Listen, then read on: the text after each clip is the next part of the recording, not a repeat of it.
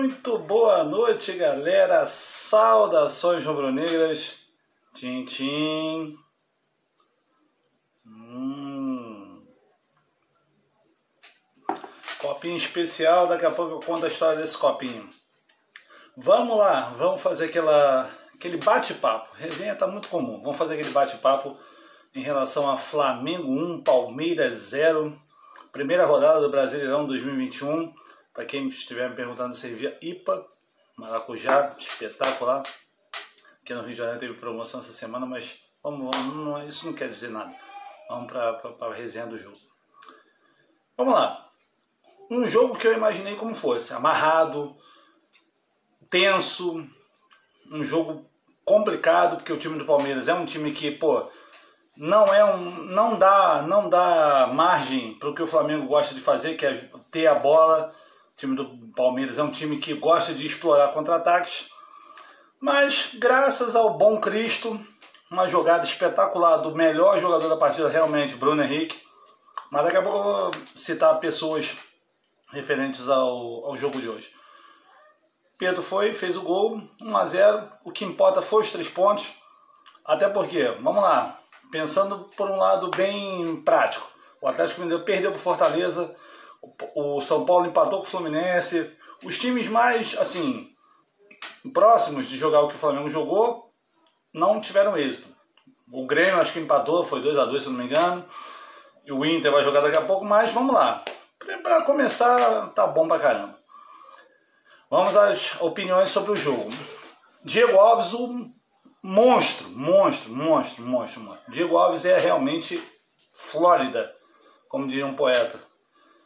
E torço muito para que o Flamengo contrate um goleiro novo realmente para ser reserva dele, porque realmente ele já está com uma idade, sei lá, ele não é uma pessoa muito confiável em relação a fisicamente. Então, pô, dependendo do Hugo do Gabriel Batista, acho que não vale não. E algumas atuações específicas sobre o jogo de hoje. Com todo respeito. Isla não jogou mal hoje. Isla jogou bem. Acho que o Isla foi bom, bem, muito bem hoje. Everton Ribeiro também acho que foi muito bem. Everton Ribeiro é um, é um detalhe assim, quem vê jogo raiz não presta atenção no que o Everton Ribeiro faz. Mas o Everton Ribeiro, taticamente, cara, eu acho que ele é o jogador mais importante do time. É o jogador mais importante do time. Taticamente. Aí você vai me perguntar, tática, tática não ganha porra nenhuma. Tudo bem, mas acho que taticamente o Everton Ribeiro realmente, por isso que ele não sai.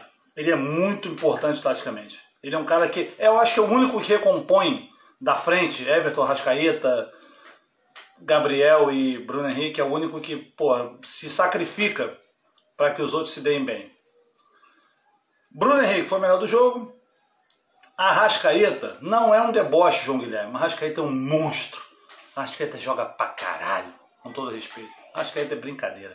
Arrascaeta deu um carrinho aos 30 do segundo tempo, fazendo um desarme. Porra, lance do jogo para mim. E Diego, acho que Diego também hoje teve uma partida espetacular. Para mim o melhor do jogo foi Bruno Henrique, porque foi o cara que deu o passe pro Pedro. O segundo foi Diego Alves e o terceiro foi Diego. Ganhamos, graças a Deus. Agora deixa eu explicar a história do copinho. Copinho da Flacovanca. Assistiu com essa galera. Galera, muito obrigado pelo carinho. Pô, valeu mesmo. Obrigado. Tamo juntos. Daqui a primeira de muitas. E resumindo a história jogamos hoje o suficiente para ganhar do Palmeiras. Ah, tudo bem, o Palmeiras é.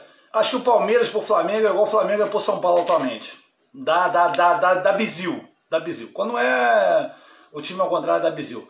Mas o Flamengo jogou muito bem hoje, graças a Deus. Teve uma boa partida.